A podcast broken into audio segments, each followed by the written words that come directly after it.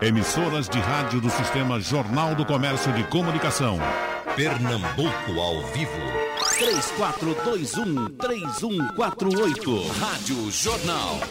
Professor José Nivaldo Júnior, o senhor como, um, além de historiador, um bom publicitário, como é que avalia a participação popular, pelo menos neste ano, através de uma brincadeira, através de uma mídia social, com a data magna. Ou seja, o povo encontrou alguma forma popular, alguma linguagem coloquial, bastante peculiar nossa.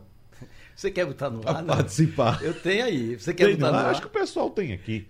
Professor é... Leonardo Dantas já ouviu essa brincadeira? É, vamos colocar daqui a pouco. Deixa eu pedir aqui para o pessoal colocar. Tem aí, Avenida? Essa... Tem não, né? O, o, o Chaves, Chaves, vamos colocar. Tu passa, Val, para Passa para ele, por favor, que a gente coloca no ar já já. Pode ser que tenha alguém que não tenha escutado. Eu é, acho difícil. Eu acho que todo mundo escutou, menos Leonardo. Doutor, professor Leonardo, evidentemente, tem suas obrigações, ah, claro. suas leituras, né? É, no, veja, no, no... É, o povo sabe, sabe, do que a gente está falando. É, né? exatamente. As, as, brincadeiras sobre a gata maga, né? Isso.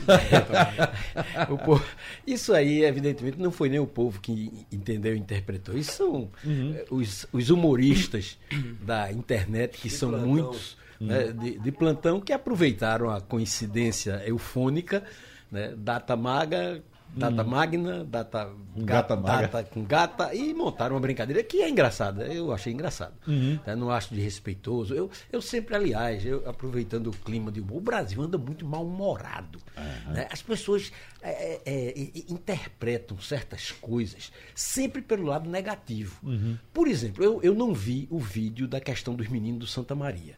Eu vou falar Santa Maria, porque o Santa Maria assumiu e está nas redes Exato. sociais.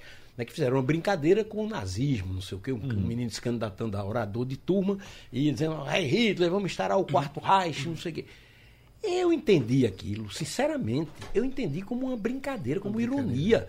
Eu imagino se hoje o filme de, de, de é, o grande ditador de Hitler, de, de, de, de Chaplin, né, fosse, fosse pro ar, ia provocar uma, uma polêmica. Uhum. Chaplin virou nazista. Não quê. Aquilo é uma brincadeira, aquilo é uma ironia. E certamente né? os meninos viram aquilo em sala de aula e acharam que valia a pena uma brincadeira com aquilo, quer dizer, uma ironia.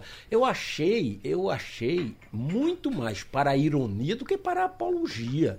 Né? Não é exatamente isso que eu É uma diferença. A gente, a gente daqui a pouco, né, o, o, o, o humorista vai ser, digamos, a Cinderela, uhum. aqui, a Cinderela, que é. faz um tipo que hoje, aliás, a rigor seria politicamente incorreto, né? faz um, um, um tipo de, de, apologia homossexual. Não, é que é uma brincadeira. Verdade. É, a, gente, a gente precisa ter mais tolerância. E, e, isso acontece ainda hoje, professor Flávio, na sala de aula? É eu vou até dizer aqui, porque uhum. na, na, minha época de escola, já no finalzinho do, do que chamava na época segundo grau, a minha turma organizou uma festinha lá, a fantasia, e era época da Guerra do Golfo, e eu fui fantasiado de Saddam Hussein. Uhum. Pois é. Aliás, você se parece com ele. Olha só, Wagner, eu vou te falar uma coisa, eu concordo plenamente aí com, com o Zé, no sentido de que tem havido uma certa intolerância, tem uhum. havido um comportamento muito assim de pouca paciência, né, em relação a, a certos comentários, posicionamentos ou brincadeiras. É, essa coisa do politicamente correto, né? talvez até no contexto de Brasil, nesses últimos anos aí, dois, três anos, isso tenha ficado mais intenso por conta de uma, de uma certa polarização que aconteceu no processo ali que antecedeu as eleições presidenciais e parece que essas coisas não se dissiparam por completo. Uhum. Parece que ainda há esses resquícios aí. E a gente tem que ficar muito preocupado, né? Porque porque isso compromete muitas vezes a forma do livre falar, do, do se expressar, né? E é, é, é, importante que a gente que a gente possa sem desrespeitar, né? Reconhecendo as identidades, falando o que tem que falar, mas com respeito, mas parece que certas brincadeiras agora viraram é, grandes insultos. É. Né? Vamos ouvir então. Professor Leonardo Dantas, o senhor que não escutou, escute, por favor, e dê sua avaliação a respeito do áudio que, tá, que foi viralizado, hum. como se diz hoje, pelas mídias sociais. Diga a ela que sexta-feira é feriado da gata maga. Não tá no cromo ainda não, mas todo ano tem esse feriado da Catamaga. Vai cair na sexta-feira, viu, sua, sua Dayana? Eu vou, eu vou tomar de Leonardo, deixa o Leonardo processar. Como a palavra estava comigo, deixa eu situar. Pois não. Essa, essa data magna que nós comemoramos hoje, eu digo até num artigo que publiquei hoje no de que é, o problema, esse feriado virou controvertido. Feriado novo, uns acham desnecessário. É, ontem mesmo um amigo Chegou a "Eu vou- feriado, depois chegou a é, não não ser feriado. feriado. É, isso não, a culpa não é do feriado. A culpa é da pouca importância histórica que a gente dá a essa data, como a outras importantes da história de Pernambuco. Cada estado representa um povo. O Brasil é uma federação. É uma coisa que a gente tem que respeitar as divergências. Então, o Rio Grande do Sul comemora a Revolução Farroupilha. São Paulo comemora a, a revolta constitucionalista. O Brasil para para reverenciar Tiradentes. A gente já discutiu aqui.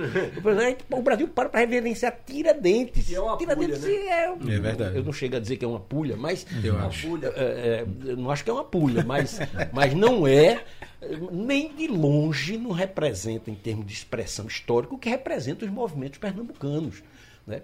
A data de, de, de hoje comemora uma revolução. Uma revolução. Veja, é sempre discutido. Revolução. A revolução é justa ou é injusta? Isso é uma baderna, uma bagunça. Foi contra o governo. Em primeiro lugar, eu ainda hoje estava relendo de manhã para refrescar as ideias, algumas palestras, alguns textos de pessoas importantes, que vai do governador a presidentes de, de, de entidades importantes, dizendo, foi a, a última revolta anticolonial. Desculpe, professor Flávio, você tem uma opinião diferente. Anticolonial não podia ser, porque o Brasil não era mais colônia. Então não foi um movimento anticolonial. O Brasil tinha deixado estatutariamente no cenário internacional de ser colônia. Então uma revolução anticolonial. Não foi anticolonial, foi anti-absolutista. Contra o governo absolutista português brasileiro, Reino Unido, que estava situado no Rio de Janeiro e pagando suas contas às custas dos impostos pagos pelos pernambucanos. Foi uma revolta tributária também. Foi uma revolta tributária, foi uma revolta anti-absolutista, foi uma revolta liberal que está inserida no bojo de grandes revoltas e transformações, como a Revolução Francesa e como a independência dos Estados Unidos. Eu acho que depois da Revolução Francesa, depois da independência dos Estados Unidos, o movimento mais importante do mundo político ocorreu em Pernambuco, que proclamou uma república, num dia como hoje, né, uma república liberal, uma república democrática, uma república que tinha teses que ainda hoje são teses de vanguarda. Isso há apenas 203 anos, professor Leonardo. Tem mais. Não, eu acho que foi uma, um movimento antimona- antimonarquia. Porque os fundamentos da Revolução de 1817 não aparecem em 1817. Eles aparecem em 1872, em 1772, quando se, por conta de um, de um presunto comido numa quarta-feira de cinza, se prende um grupo de estudantes brasileiros, dirigido por Antônio Moraes de Silva, que é o nosso dicionarista, o dicionário, o Daí a gente fala do dicionário do Moraes, que foi o primeiro dicionário da língua portuguesa. Esse Moraes que depois, por questões de perseguição em Portugal, ele foge e vem se sediar em Pernambuco, onde ele falece na Rua Nova e é sepultado na igreja da Conceição dos Militares. E quando a Inquisição pega, eu estive com esses processos, eles narram os livros que liam. Estava lá Montesquieu, Beccaria, Mirabeau, que eles mandavam para Pernambuco.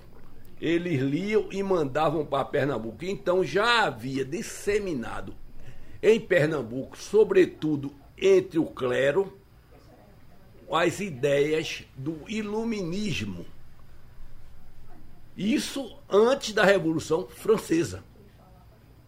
Então, foi uma revolução no sentido lato da palavra, porque eles queriam, eles queriam mudar o regime, queriam fazer uma república. Em, em, em todos os movimentos que eles apresentam aqui contra Caetano de Pinto de Castro Montenegro, eles falam da monarquia, do, do poder dos reis. E todo movimento é um movimento nitidamente nacionalista.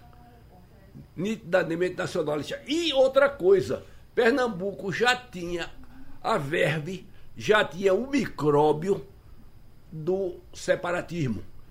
Porque com o movimento de 1710, com o movimento de 1817 e o movimento de 800, 1824, são 37 mortos. 37 pessoas, cidadãos, que deram a sua vida pela liberdade em Pernambuco. Então, o nosso movimento foi feito com armas e foi, foi movimentos cruentos. Em 1710, o pessoal fala de Bernardo Vieira de Melo, mas não. Todos os que foram uh, prisioneiros da, da prisão do Limoeiro, ali no, na Alfama. Lá em Lisboa, né? Foi, né? Uhum. Limoeiro é Pá, Lisboa. Pagaram com a vida. Morreram todos. Depois, os de 1817 morreram não só em Pernambuco, como em outros, outras províncias. E em 1824, até estrangeiros também entraram no movimento, como Jamie Rocher, e foram também executados. Sem falar na figura de, maior de Frei Joaquim do Amor Divino Caneca, que seria realmente o grande mártir da pátria. Uhum.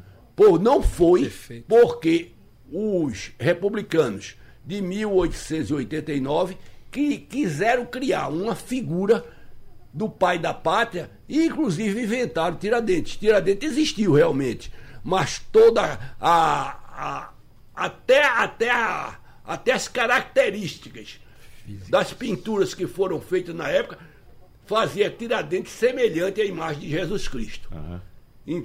Então, tudo isso. E por que não foi Frei Caneca? Não foi Frei Caneca porque Frei Caneca era separatista. Era separatista e os da República temiam colocar como Marte da pátria, um separatista. Uhum. Sem, sem discordar, eu quero só me inscrever depois para falar sobre separatismo. Certo. Eu acho que é, eu queria é, colocar um, um, outro elemento de insatisfação, claro, e preocupação na época, que não foi citado nem pelo professor Zé Nivaldo, nem pelo professor Leonardo.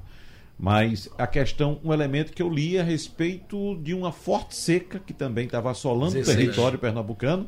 É, 1816. E, e, e na ocasião, a, a, a, no caso é, a colônia não, como é que chama? A coroa? Não, não, não, não. A, do, do, a, capitania. A capitania, capitania do Pernambuco não poderia dar atenção, cuidar da seca, porque tinha que enviar recursos para o Rio de Janeiro. Verdade. Mas lembre-se também que, a, que a, a Revolução de 1817 foi quase uma revolução urbana. Ela, na realidade, ela movimentou, movimentou as cabeças pensantes da hum. província. Hum. Mas da província no sentido mais de Recife, Olinda e, Goiânia e, e outras cidades. Professor Flávio. Olha só, Wagner, é, 1816 é um, é um fato, né? Não tem, não tem como a gente negar a questão da seca, mas se a gente olhar esse panorama na formação ali no iníciozinho, primeira década né, do século XIX, a gente já percebe em Pernambuco um certo quadro recessivo. E esse quadro recessivo, se você pegar, por exemplo, dados das bolsas de Amsterdã, de Londres, no século XIX, essas commodities, né, o açúcar, o algodão, já vinham caindo. E aí vem todo esse contexto, por exemplo, da, dos 15 mil né, que chegam com Dom João no Rio de Janeiro, no início do século XIX, e vem toda essa carga tributária, mas se a gente pegar nessa transição do 18 para o 19, Pernambuco já vinha passando por um quadro recessivo, né, complicado. É, a gente percebe, no caso lá da presença da corte no Rio de Janeiro, até porque insta, o Estado português se instala no Rio de Janeiro e vai haver toda uma demanda tributária que vai, vai cair né, sobre as, as províncias do norte, ou capitanias, como queiram. Então, assim, há um contexto, esse contexto de descontentamento, eu gostaria de citar que eu, a gente vê em, materializado já na conspiração dos Suassunas, 1801. Uhum. Né? 1801. Os irmãos ali de Paula Cavalcante e Albuquerque, né? É, tudo bem que não passou da fase conspiratória, mas a gente já percebe ali que aquelas sementes iriam vingar algo muito especial, muito diferenciado, né? sobretudo pelas influências do Areópago de Itambé, né? aquela, aquela visão maçônica revolucionária, de vanguarda. Então, Pernambuco, naquele momento, ele tinha todos os ingredientes para uma grande revolução, como o professor Zé Nivaldo falou. É. Eu até diria que questões não apenas ideológicas, mas estruturais fizeram de Pernambuco uma, um local especial, né, diferenciado. É, o senhor cita elementos que para muita gente que nos escuta agora pode ser algo bem atual, termos como commodity, é, né, bolsa, exato. recessão. Mas é bom lembrar que a principal commodity de Pernambuco na ocasião era o açúcar então, com essa recessão. E o algodão. E o algodão, algodão também, algodão bem também. lembrado, o é. algodão também. O algodão também. Então, com essa recessão, o preço do açúcar despencou e aí outros mercados começaram a surgir.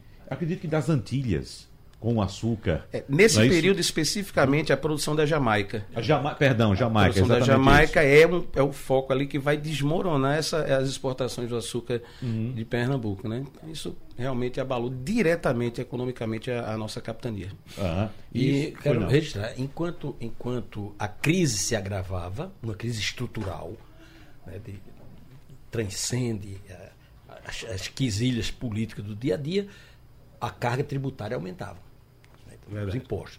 Além disso, é, a, a vinda da, da, corte portuguesa para o Brasil, que é, é, se a gente for falar, vai falar o resto da manhã, em 1808, criou uma nova realidade. Qual é a realidade? Vieram muitos portugueses para cá. Esses portugueses eram nobres e que perderam suas terras, perderam suas fontes de renda, ocupadas inclusive por, por Napoleão, que invadiu Portugal e chegou a ocupar durante algum tempo. E depois os caras aqui tinham que viver, né? tinham que morar. No Rio de Janeiro teve inclusive o, o, o famoso PR, né? Os, as melhores casas da cidade eram requisitadas para os portugueses morarem. Aí tinha o PR, era príncipe regente, requisitado pelo príncipe regente, PR. Aí o pessoal dizia, ponha-se na rua, né? porque a gata, é, maga, a gata maga já existia naquele tempo. É. Ó, ponha-se na rua. Tá então, é, é, isso aí gerou é, uma carga tributária extra eu vou dar um exemplo que é, que é quase engraçado. As pessoas em Pernambuco passaram a pagar um imposto para a iluminação do Rio de Janeiro. Quem financiava a iluminação pública? Porque o Rio era escuro total. Com a corte, precisava botar lampião. Quem pagou isso? Pernambuco. Está lá então, em Tolenar. Bom, é. Então, então é, esse, esse, clima. É, não se faz uma revolução, é, é, o professor Flávio falou muito bem, não se faz uma revolução de uma hora para outra, nem a troco de nada. Pernambuco puxa o fio da história. Pernambuco teve a invasão holandesa. Foi o único lugar do Brasil que foi ocupado por estrangeiros durante 24 anos. Desses 24 anos, pelo menos 16, 15 ou 16 foram de guerra. Mais da metade do tempo foi de guerra, de enfrentamento. Quando os holandeses foram expulsos, os pernambucanos se sentiam donos de Pernambuco. Porque foram eles que expulsaram. Não foi Portugal, não foi a Inglaterra, foram os pernambucanos. Os. Que não eram pernambucanos ainda, eram uhum. portugueses nascidos a Leimar ou que viviam a Leimar. Eram mazombos. Mazombos, exatamente. Então, esse, esse, esse, esse é a origem da pernambucanidade. Aí um camarada vinha lá de, de, de Portugal, ah, peraí, rapaz, peraí, por que você está mandando a gente pagar isso se essa terra foi a gente que conquistou. Uhum. Né? Então, isso criou um espírito que o professor Leonardo e o professor Flávio conhecem bem, que é o chamado maligno vapor pernambucano. Os absolutistas, os tiranos, achavam isso maligno vapor pernambucano. O que é o maligno vapor pernambucano? São características que ainda hoje estão embutidas no imaginário de Pernambuco. É a, a, o redentismo, a coragem, a, a insatisfação com com as determinações, é uma rebeldia que era emoldurada hum. pelo iluminismo, como bem falou o professor Leonardo. Hoje já tem uma provocação de Geraldo Dantas, de Prazeres, dizendo: Bom dia, o debate está ótimo. Minha pergunta é o seguinte: como ficaram os escravos nessa revolução? Boa, ficaram. eu quero entrar. ficaram. Eu quero entrar. Não, peraí. Isso é uma das muitas distorções de má vontade com a Revolução.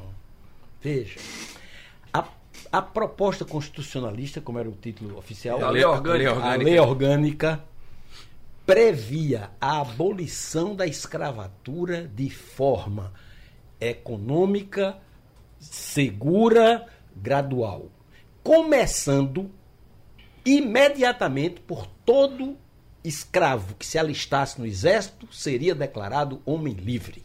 Então a, a, a revolução que passou 75 dias, 70, de 70 a 75, dependendo da data que você escolha para o final, para o desfecho, é, em 75 dias, ela propôs uma lei orgânica que é um projeto de constituição dando igualdade a homens e mulheres, dizendo que as pessoas não podiam ser reconhecidas pela cor, nem valorizadas pela cor da pele, nem procedência. Então a revolução ela foi libertária, apenas não podia chegar e dizer está proclamada a- a- o fim da escravidão, uma questão secular, mas começou a encarar e com um plano para, para libertar os escravos. Tinha um plano para dar igualdade a todos. Era um plano igualitário, igualdade de direitos. Né? Igualdade das mulheres, Wagner. Wagner, a revolução aboliu os tratamentos nobiliárquicos. Doutor, o senhor, excelência. Isso que se usa hoje. Vossa excelência, não sei o que, quero me dirigir a vossa excelência. Só tinha dois tratamentos de qualquer pessoa, inclusive do escravo para o senhor. Voz e patriota. Você poderia chamar o outro de quê? Companheiro, doutor, né? Patriota. Podia ser o da junta governativa, podia ser Domingos José Martins, podia ser um, um, um alfaiate, um sapateiro. Era tratado por voz, era tratado por patriota, não tinha tratamento nobiliárquico desigual. Ainda hoje, eles estão na frente de nós.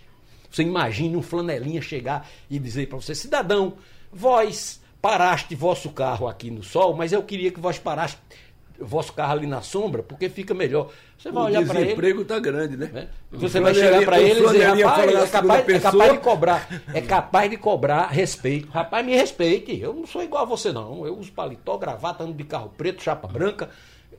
Então, a revolução, amigo, estava muito na frente do tempo. O programa da revolução, com pequenas adaptações, dá um programa de um partido político de vanguarda, como no Brasil não tem dentro de, excluindo o espectro Aí ideológico. são as, são as inspirações iluministas? são as inspirações iluministas, libertárias, o modelo da Revolução Francesa, o modelo né? da, de- da Declaração de Independência dos Estados Unidos. Tudo isso estava fermentando aqui, graças, já foi dito, à igreja, ao Seminário de Olinda e ao Areópago de També. Eu vou E sobretudo a e o- maçonaria, O né? Areópago de, de També e a maçonaria, né? Porque a maçonaria é, é, se confundia na época com, com todo mundo que tinha padre maçom, né? Tinha- Eram chamados pedreiros livres. É, no caso do Areópago, é interessante a gente perceber que é a primeira, é o primeiro reduto maçônico da- do Atlântico Sul. Né? Então, assim, essas Mas o duas. areópago até hoje é discutível. né? É, mas assim. Por exemplo, é, Zé Antônio mesmo afasta qualquer semelhança com o areópago e inclusive É. com o, o padre Arruda da Câmara. Certo, a Rua da Câmara, né? É. Mas se a gente pegar, por exemplo, a partir da conspiração de Suaçu de 1801, essas ideias já estão vindo da última década do século XVIII. Né? Do século Eu estou lhe XVIII. trazendo de 1872. É, Em mil, aí- 1772. Ô, Leonardo, eu posso te fazer uma pergunta? É, exato. Eu, eu fiquei curioso, não sabia esse, esse- esse- essa quantificação. Quantos. Porque ficou meio misturado. Na, na- porque morreram na- em 17, foram 17 execuções, se não me engano, é, 10 por, por, por é, enforcamento, E, e 10 por. Arca, arca, ou 7 ou 8 por arcabusamento. Acabusamento.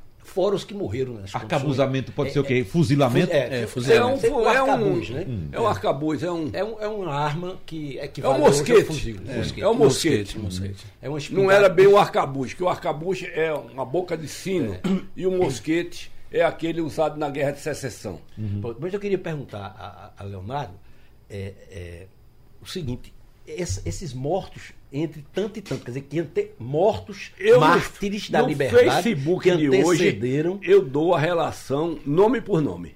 Sim, mas do- diga quantos?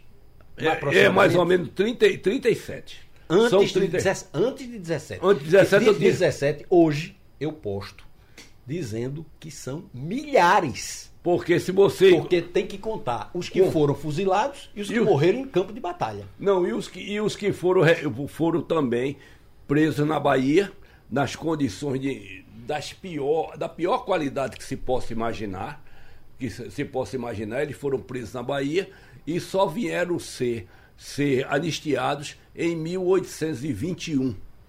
Agora, curiosamente, quando eles estavam presos na Bahia, eles não ficaram lá, vamos dizer, trocando, trocando figurinha, não. Ficaram conspirando. Não somente eles criaram uma escola. E muita gente que era analfabeto saiu da das prisões da Bahia alfabetizado. E quem dirigia essa escola era Frei Caneca. Então aí, quando eles saíram da, da Bahia, eles saíram com muito mais formação intelectual e, fo- e formação política e formação filosófica nos valores da liberdade. Vou pegar o gancho para passar a bola para Flávio para dizer o seguinte. Frei Caneca foi, em 17, uma figura secundária, digamos assim. É. Era- não, não era dos, dos que estavam na frente. Foi para Bahia, ficou preso três ou quatro anos. Quando saiu, amigo, saiu na ponta dos cascos, preparado para ser esse, esse grande líder e esse grande Marte que, na verdade, ele foi. Frei. Caneca, só para concluir, ele é utilizado na Universidade Gama Filho do Rio de Janeiro, no curso de Direito, como de- em Direito, ele se estuda Frei Caneca em Direito Constitucional, que eles consideram Frei Caneca como o primeiro constitucionalista do Brasil. Eu eu queria fazer só um comentáriozinho assim de uma, uma questão bem didática, né? Até para todos saberem. Há, há um, há uma questão, assim, um episódio que é o, o- a, a causa imediata né? de toda a revolução, que é quando o governador, então, da, de Pernambuco, o Caetano Miranda, É Caetano Pinto de Pinto Miranda, de Miranda Montenegro. Né? E ele, e ele é, manda do e ele, e eles, e ele convoca um ele convoca um conselho militar, né? E manda esse conselho militar ir à procura da- dos, dos conspiradores. Né? E o episódio que, segundo, né, se coloca é quando o Leão Coroado, né? Zé de Barros, né? de Barro Lima. Lima, Barros Lima. e aí Barros Lima, ele, ele não aceita a ordem de prisão e a partir daí ele fere lá de o Joaquim, Joaquim Barbosa, Emanuel Joaquim Barbosa Joaquim de Castro. Barbosa de Castro, né? E o Barbosa de Castro é morto e a partir dali a gente tem um, o estopim de um processo que, por exemplo, o Paulo Siqueira na- no livro a, Noite, a Noiva da Revolução cita que na noite do dia 5 para o dia 6, quando Domingos Martins acorda, né? Paulo Santos. É Paulo, Paulo Siqueira, né? É Siqueira ou Santos? É, Paulo Santos, Paulo Santos. Santos. E quando o apelido dele era Bem Bem, né? Chamava de Bem Bem. Quando Bem Bem acordou, ele disse, olha, o negócio vai, vai pegar aqui. Ele comentando com a noiva dele, noiva que inclusive se casam Se casam no dia pleno período em revolucionário. pleno período revolucionário. É uma história lindíssima. Dia 14 de março, né? É o casamento de Domingos Martins e Teodora Foi. da Costa, né? Ela, o casamento foi um casamento forçado para a família dela, porque Bento José da Costa não queria nem saber de Domingos Zé Martins. Ele se casa na Capelinha da Jaqueira. Da Jaqueira, Da exatamente. Capelinha da Jaqueira, que é, um, é uma joia. Ainda ontem mesmo eu passei a manhã fotografando para um livro meu que vai sair agora em maio, que é Arruando pelo Recife. Olha, tem outra provocação aqui de Carlos de São Lourenço, é professor Carlos. Ele manda um abraço ao professor Flávio Santos e pede também para a gente mencionar aqui a questão cartográfica de Pernambuco, na região Nordeste, já que Pernambuco, o, o território da Foz do São Francisco, né, o que hoje é o estado de Alagoas, e até o oeste baiano. Até Carinhanha, em Minas Gerais. Até Carinhanha, em Minas Gerais. Carinhanha, em Minas Gerais. A partir, a partir de, de do Juazeiro, da Bahia, toda a margem esquerda do Rio São Francisco, incluindo suas ilhas, todas as ilhas, pertenciam a Pernambuco na Carta Foral de 1635.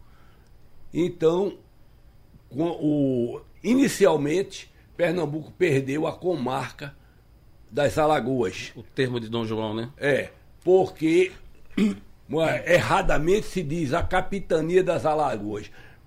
Alagoas nunca foi capitania, embora esteja nos livros de história. Ele perdeu a comarca das Alagoas, que era o filé do território pernambucano. Era, Uhum. Eram as terras mais férteis. Depois ele perde para de Petrolina até a fronteira com a Minas Gerais. Para se ter ideia desse território, esse território era dois terços do território da província de Pernambuco. Ô, professor- Pernambuco ficou somente com um terço. Um terço. Ele foi mutilado pelo, na, por, por castigo dessas duas revoluções de 1817 e 1824. Isso é nítido, claro, foi por castigo. Agora, evidentemente que nos tempos atuais era inconcebível um território dessa magnitude. Não, você tem os territórios de Goiás, que, do, do Goiás, Mato Grosso do Sul, que são bem maiores. São imensos, né? Que são bem maiores. O próprio Amazonas. Mas o Goiás já foi seccionado, né? Dividido Sim, em dois foi. E o. Amazonas foi? E o território do Amazonas? E a própria Bahia foi? Aham. Verdade. É a própria Bahia? A Bahia, a Bahia, um que você imaginar no mundo, na Bahia tem. Em riquezas É, sem minerais. Tem tudo na Bahia. É. Aí. Então Pernambuco perdeu isso aí. E, no, e na Constituição de Pernambuco, ele reivindica que se o território do estado de Pernambuco guarda, guarda as os limites da antiga província. Há um, Está- há um documento, professor, não sei se, se é, se é correto isso, é, chamado Preciso. O Preciso é o primeiro jornal que É, circula é o primeiro Pernambuco. impresso de Pernambuco. É, hoje É, eu coloco um facsímile do Preciso na minha página do Facebook. é, o Preciso é um, é um marco né, que- assim, na história da. Né, que vem a partir Ele dessa conta a revolução. história da Revolução. A história não, os acontecimentos, o, como é o preciso, a relação dos acontecimentos é, dessa primeira fase é que se tira o, o título do jornal. É verdade. O professor Flávio citou aqui a pujança econômica de Pernambuco na, na ocasião. Pernambuco era a capitania mais rica do Brasil, ah, a, a, a mais forte do ponto de vista econômico. Outros pontos importantes também que a gente precisa ressaltar: os Estados Unidos, dois anos antes da Revolução, instalaram aqui em Pernambuco seu primeiro consulado no Hemisfério Sul. No Hemisfério Sul, dada a importância econômica de Pernambuco, evidentemente da- por causa também das transações comerciais. E chega outra provocação aqui de Gleibson, né, de prazeres, e diz: vocês estão esquecendo de Cruz Cabugá. É curioso. né? Antônio, É Antônio, curioso. Antônio Gonçalves Ele, Cruz, né? ele é Aham. o primeiro embaixador do Brasil, depois de proclamada a independência do Brasil. Cabugá, apesar de ser um revolucionário de 1817, é escolhido por José Bonifácio para ser o primeiro representante do Reino do Brasil, isso é depois de 1922, nos Estados Unidos. Antônio Gonçalves da Cruz, o Cabugá, era um maçom que vai para os Estados Unidos em busca de suprimentos e recursos. Armas. Recursos. Primeiro ele vai atrás de dinheiro, de recursos para o revolucionário de 1817. Lá ele não encontra grande apoio dos maçons, mas encontra apoio dos bonapartistas. E os bonapartistas, representados pelo irmão de Napoleão, esse, eles chegam a reunir um milhão de dólares naquela época. E com isso aí ele manda os primeiros barcos para Pernambuco. Chegaram tarde. E quando chegaram a revolução, já tinha sido Sufocada. sufocada. É. Desembar- Barcos, armamentos, não é, professor? eles desembarcaram, não se sabe porque os barcos arribaram. Eles eh, desembarcaram na Baía da Traição, no Rio Grande do Norte, e vieram para o Recife. Foram denunciados pelo governo de, de Rio Grande do Norte. Aí estavam lá Peteculan, que é um, um, um general Napoleão, e outros franceses, ficaram presos em Pernambuco e recebe toda a ajuda, toda a intermediação do consulado do Rothschild, que era o cônsul do, dos Estados Unidos no Recife. E eles, eles são transferidos para o Rio de Janeiro e lá do Rio de Janeiro eles mandam para, para a fronteira de Espanha e lá os deserdam, porque eles não queriam confusão com os Estados Unidos. E curiosamente, os mapas do, do projeto, do projeto de, de retomada de Napoleão na ilha de Santa Helena, um dos mapas tem a rubrica do próprio Napoleão. Então se fez um complô que se reunia com esse dinheiro uma esquadra de mercenários em Fernando Noronha e partiam em busca Eu vou. De eu Santa vou- Helena. Eu, achando, veja, eu vou fazer uma observação. O, o ouvinte tem toda a razão. A gente não vai conseguir abranger todos os aspectos da revolução. São muitos, já- muita coisa vai escapar. Como essa questão do Cabo Gás já ia passando batida. É, é, veja, Wagner, a revolução ela estava maturada, mas ela não foi planejada. Ela aconteceu devido, o professor Flávio citou, estou dizendo, devido a uma ação específica do governador que mandou o brigadeiro Manuel Barbosa prender o Leão Coroado.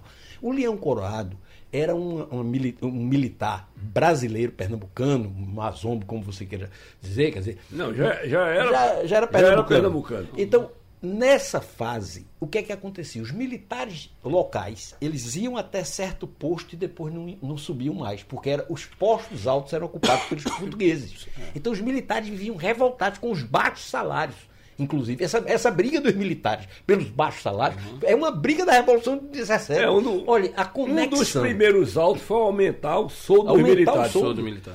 Uma- uma- as conexões entre 17 e o, e o presente são, são ina- quase inacreditáveis, porque tudo está atual. Tudo está na pauta. Então, é, esse é um conjunto de circunstâncias, mas o pessoal não estava pronto para a Revolução. Não foi, a Revolução não foi decretada por uma assembleia, foi decretada por um ato fortuito. O Leão Coroado era um, um bicho brabo, valente, não sei o quê. O brigadeiro Manuel Joaquim Barbosa de Castro, Manuel Joaquim já diz a procedência, né, foi lá e ao invés de simplesmente dar a voz de prisão, quis dar uma lição de moral. Chegou e esculhambou, porque não sei o que, não sei as palavras que ele disse, mas esculhambou. Aí o, o leão coroado, que não levava desaforo para casa, puxou a espada, enfiou na barriga do cabo e disse: Pois morre, infame. E aí, bam, a revolução tomou a rua e correram os líderes que tinham, estavam planejando a coisa eh, devagar e tal, tiveram que improvisar. né? Tiveram que resolver. A, história acontece assim, a gente às vezes planeja de um jeito vai do outro. Tiveram que improvisar. Então a, a revolução, na verdade, como execução, foi improvisada. Quer dizer, e isso Como trouxe. a, a Primeira Guerra Mundial, né? É, é, é, Foi um atentado, históricos- um atentado e deflagrou o mundo todo. É o chamado estupim. Estupim. Agora, curiosamente, chegou o nome que eu estava procurando saber, era o Antônio Machado, Machado de Andrade Silva, que foi o autor do texto da, da lei orgânica.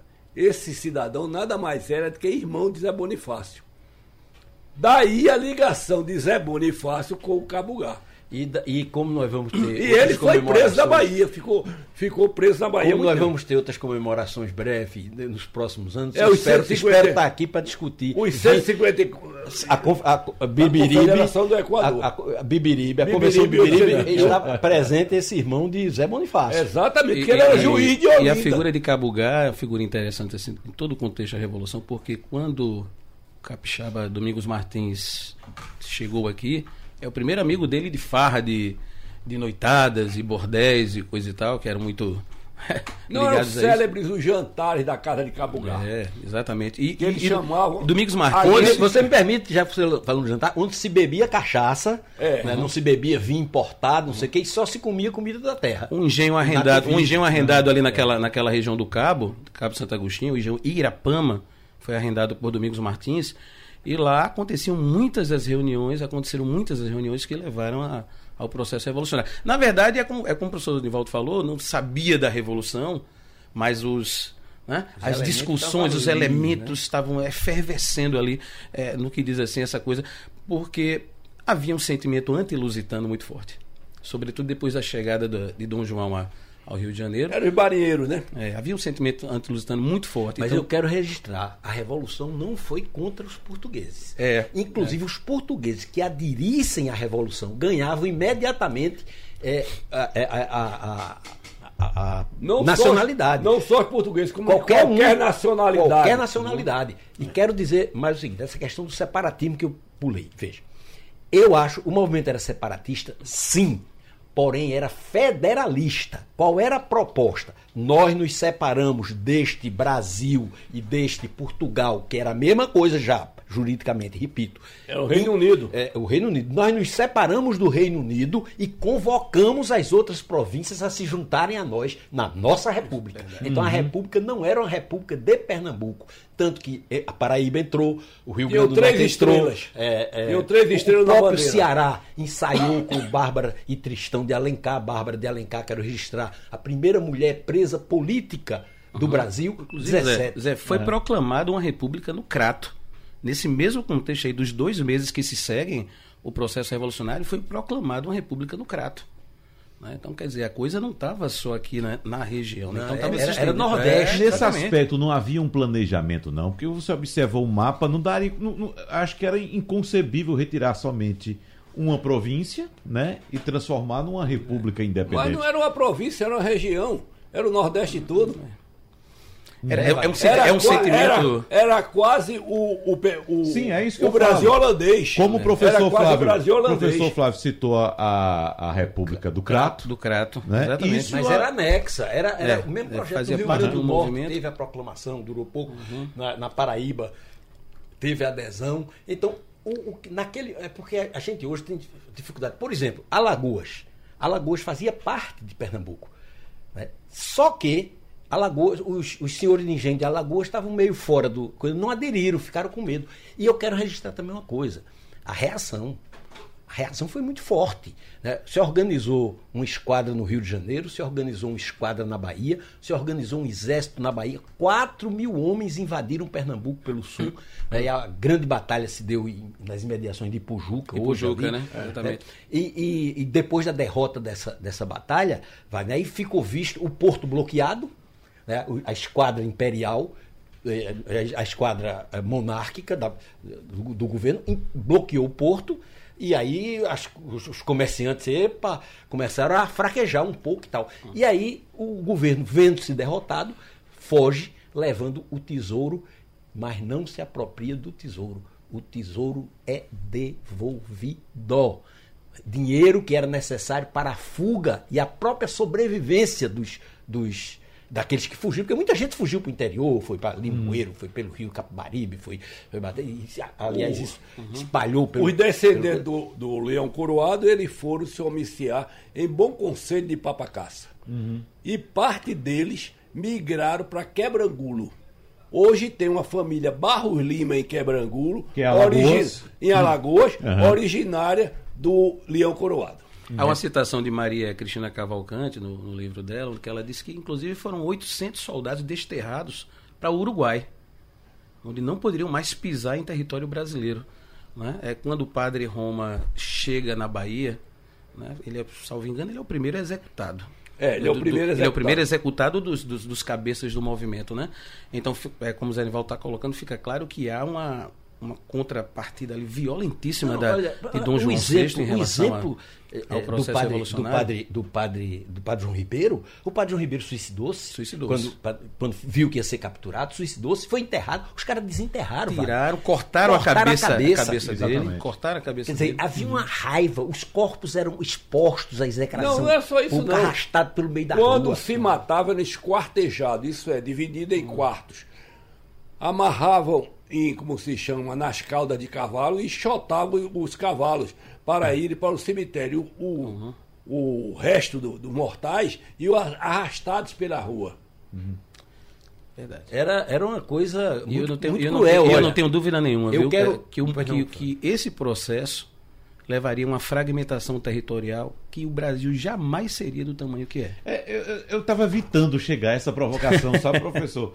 Porque é seria um exercício de, de, de, de- futurismo. é, de passadologia. O que Eu- seria eu- do Brasil? Isso aí não Mas eu, eu, eu acredito muito nisso, porque o aí é- sentimento republicano. É, mas isso Ele- aí a gente, a gente usa na, na guerra holandesa.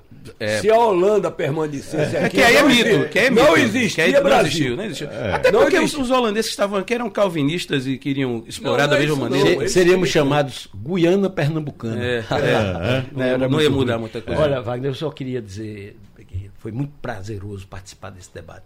Hoje é um dia importante, é um dia de pernambucanidade, o dia do orgulho de Pernambuco. E é preciso que cada pernambucano saiba que carrega nas suas veias o sangue desses heróis e desses mártires que construíram esse estado do qual nos orgulhamos. Rapidinho, por, por favor, professor. Não, eu quero somente que o Estado de Pernambuco, o governo do Estado de Pernambuco, reconheça os mártires pernambucanos, porque tem um projeto no Conselho de Preservação, já aprovado, para colocar o nome dos 37 mártires ali no monumento aos, a- aos que morreram.